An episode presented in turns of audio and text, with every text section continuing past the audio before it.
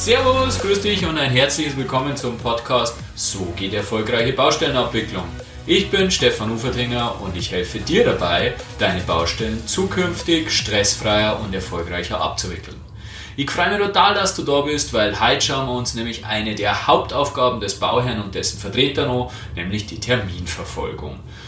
Die Basis für die Terminverfolgung stellt ein guter Bauzeitplan dar und dann fällt auch der Soll-Ist-Vergleich, der dann auf der Baustelle durchzuführen ist, nicht mehr schwer.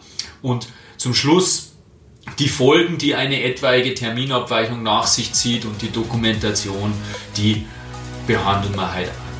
Und jetzt wünsche ich dir einfach total viel Spaß beim Ohren und dann beim Umsetzen der neuen Erkenntnisse.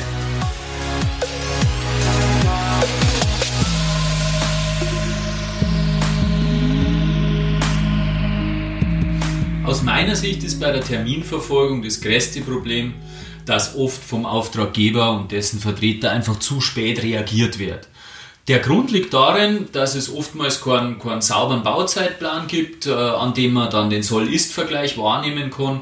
Dadurch erkennt man keine, keine Fehllagen nicht, keine Fehlsituation nicht und kann dementsprechend auch nicht reagieren. Man kann eben so einen Bauzeitplan als eine Art Wegbeschreibung äh, empfinden und wahrnehmen. Das heißt, es gibt einen Startpunkt, das ist der Baubeginn, den gibt es auch bei, bei der, beim, bei, bei der, beim Routenplan und es gibt ein Ziel, das ist die Baufertigstellung und alle Steps dazwischen, alle Zwischenziele, die müssen eben klar formuliert sei und, und, und sichtbar und visualisiert sei, weil nur dann kann ich überprüfen, hey, bin ich zum richtigen Zeitpunkt am richtigen Zwischenziel.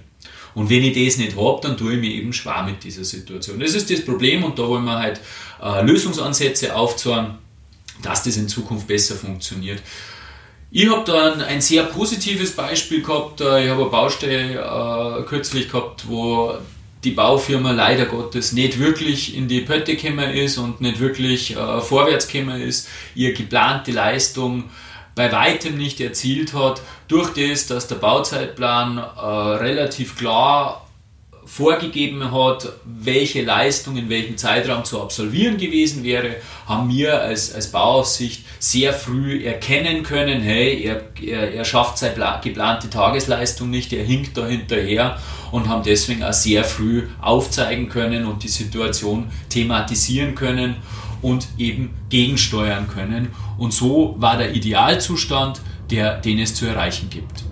So abgestimmter und gut vorbereiteter Bauzeitplan hat aber nicht nur das Thema oder den Vorteil der Terminverfolgung, sondern gibt es ja nur ein anderes Thema, das werden wir uns in der nächsten Folge im Detail anschauen. Das Thema der Terminfortschreibung, das ist wiederum auch nur möglich, wenn es dann sauberen äh, Bauzeitplan zur Basis hast, mit dem du was anfangen kannst, weil wenn sich im Bauablauf was ändert, sprich wenn es Störungen gibt und es ist die Notwendigkeit da, dass du einen neuen, einen vertraglichen Termin er, errechnen, erarbeiten musst, dann geht es nur, wenn du eine Basis hast. Wenn du diese Basis nicht hast, gibt es nur langwierige Diskussionen, die in Streitigkeiten und im schlimmsten Fall in einem Gerichtsverfahren enden. Ja, ich habe es jetzt schon zweimal gesagt, die Basis stellt eben der Bauzeitplan von der Firma dar. Ah, das ist so ein Thema, ein viel diskutiertes Thema, ähm, Verbindlichkeit des Bauzeitplans, wie muss er aufgebaut sein, etc. Ich habe mich da in meinem Buch äh, relativ intensiv damit beschäftigt. Die Stellen, die Seitenzahlen, die Kapitelzahlen findet ihr in die Shownotes drinnen. Wichtig ist aus meiner Sicht, dass man sich auf Seiten des Bauherrn mit dem Bauzeitplan der Firma wirklich intensiv auseinandersetzt. Das heißt, man nimmt sich die Zeit zur Prüfung. Ich weiß, im hitzigen Tagesgeschäft ist es was, was nicht drückt. Zum Beispiel ohne Ausführungspläne kann man nicht bauen. Das heißt, Primär wird die ähm, Versendung von Ausführungsplänen behandelt. Der Bauzeitplan, die Baustelle läuft da ohne äh, der Prüfung vom Bauzeitplan weiter. Deswegen ist das so ein Thema, was man gern auf die lange Bank schiebt oder gar nicht so intensiv thematisiert behandelt. Ich empfehle aber dringend, dass man sich wirklich mit dem Bauzeitplan auseinandersetzt, wie die Prüfung durchzuführen ist. Da gebe ich euch jetzt vier Schlagworte. Zum einen muss der Bauzeitplan. Glaubhaft sein, das heißt, er muss technisch und zeitlich umsetzbar sein. Also einfach aus den Erfahrungen, die du hast, schaust du den Bauzeitplan an, sind die Verknüpfungen logisch gesetzt, sind die Vorgangsdauern äh, logisch, gibt es irgendwelche Dinge, die wie Ausschallfristen oder so, die einzuhalten sind. Dann muss er aussagekräftig sein. Das ist ein sehr interessantes Thema.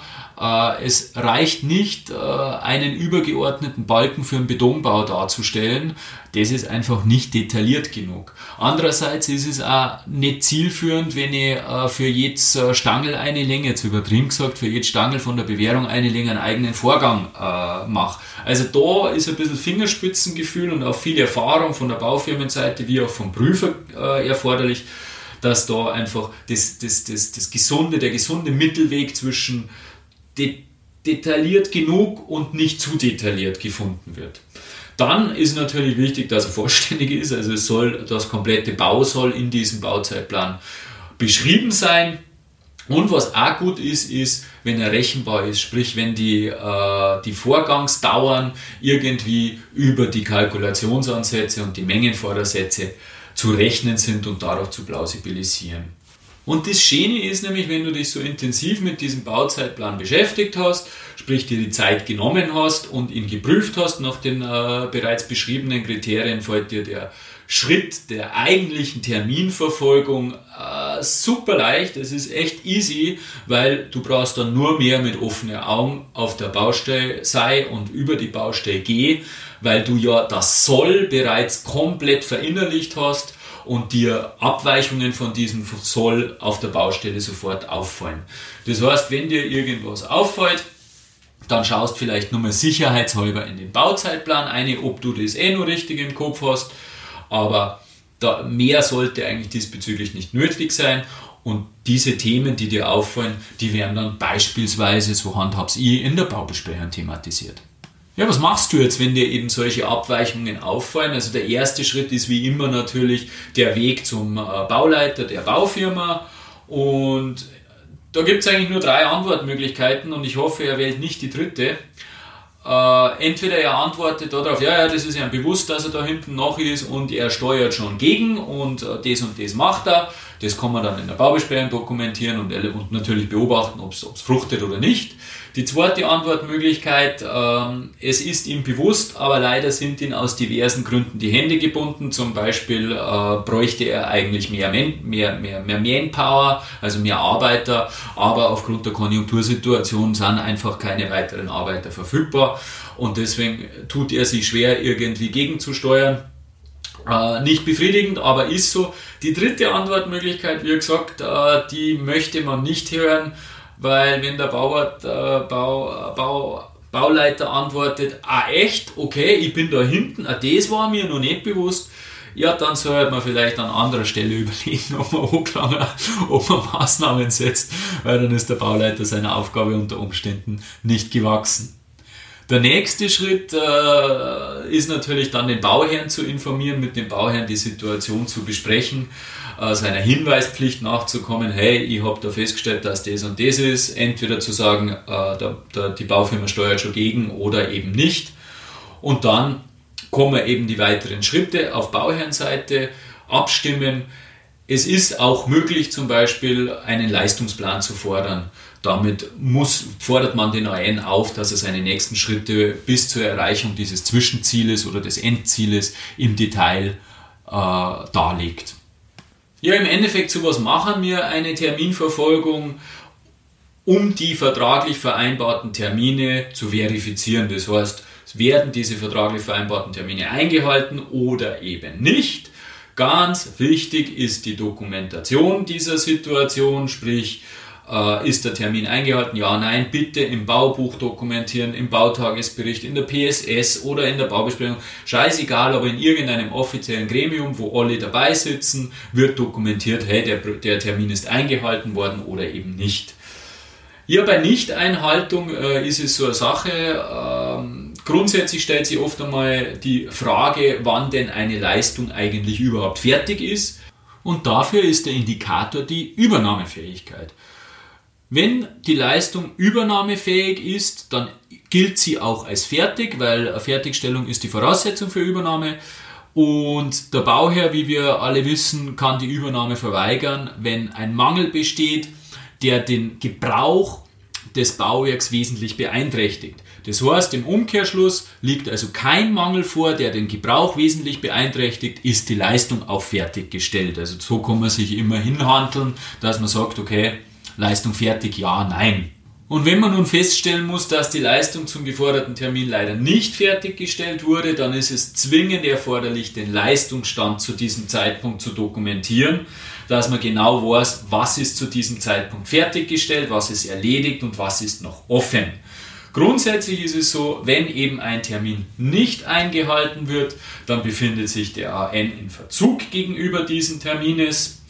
Äh, da gibt es zwei Möglichkeiten, wie darauf der AG reagieren kann. Entweder besteht der AG auf die vertragskonforme Erbringung der Leistung oder was im Bau eher selten in Anspruch genommen wird, der AG tritt vom Vertrag zurück unter Setzung einer angemessenen Nachfrist. Vielleicht nur ein kleiner Nebensatz äh, zur Ergänzung. Der AN kann gegenüber seines eigenen Bauzeitplanes nie in Verzug geraten. Der AN kann immer nur in Verzug geraten gegenüber vertraglich vereinbarten Terminen. Und wie wir alle wissen, sind diese vertraglichen Termine gerne einmal mit einer Penale belegt. Das heißt, äh, wenn man eben feststellt, dass ein penalisierter vertraglicher Termin nicht eingehalten wurde und dies dokumentiert, dann heißt das, dass der AN unter Umständen eine empfindliche Penale zu zahlen hat. Und das ist auch unter Umständen kontrovers diskutiert, weil die Penale zahlt in der Regel die Baufirma nicht gern. Ja, wunderbar. Ein kurzer Überblick über den Umgang mit den Terminen auf der Baustelle, mit der Terminverfolgung seitens des Bauherrn und dessen Vertreter. Fassen wir nochmal zusammen, was wir heute besprochen haben. Die Basis für eine sinnvolle Terminverfolgung ist immer der Bauzeitplan. Das haben wir, glaube ich, intensiv besprochen. Nimm dir die Zeit, den Bauzeitplan zu prüfen und lies vielleicht in meinem Buch nochmal im Detail nach, wie du das am besten machst. Die vier Schlagworte sind, Bauzeitplan muss glaubhaft sein, er muss aussagekräftig sein, er muss vollständig sein und er sollte rechenbar sein. Hast du dann eben dich intensiv mit dem geplanten mit der geplanten Wegbeschreibung, mit dem Routenplan des AN beschäftigt, wie wir eingangs gesagt haben, dann hast du das Soll sehr klar im Kopf und sehr präsent im Kopf und die weitere Terminverfolgung sollte keine große Hürde mehr darstellen. Das heißt, du weißt ungefähr, wann was passiert, musst nur noch mit offenen Augen über die Baustelle gehen und stellst dann etwaige Abweichungen zum Soll sehr rasch fest. Wie gehst du mit Abweichungen um? Äh, zunächst ist natürlich der erste Weg äh, zum AN, haben wir gesagt, äh, bitte äh, nicht die falsche Antwortung, ich weiß von nichts hören.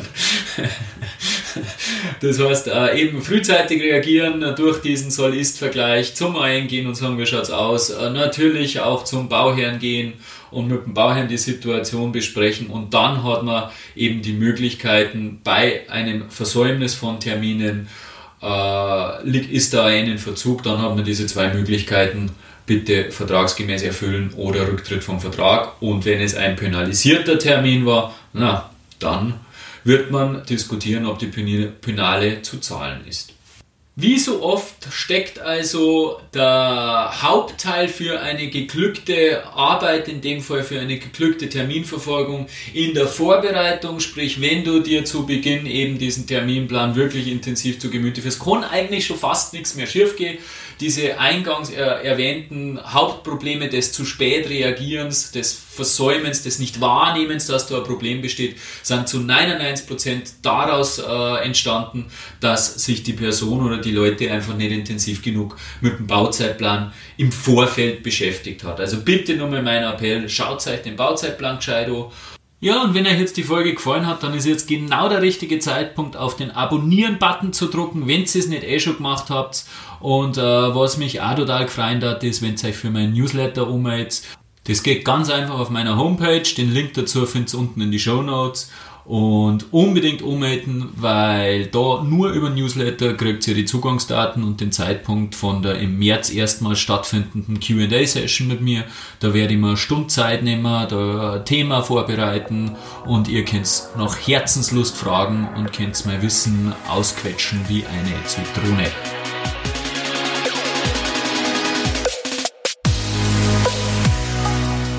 Das war's auch schon wieder die Folge zum Thema Terminverfolgung vom Podcast So geht erfolgreiche Bausteinabwicklung. Ich freue mich total, dass du dabei gewesen bist und jetzt kann ich nur sagen, viel Spaß beim Abwickeln von den Baustellen. Bis zum nächsten Mal, dein Stefan Ufertinger.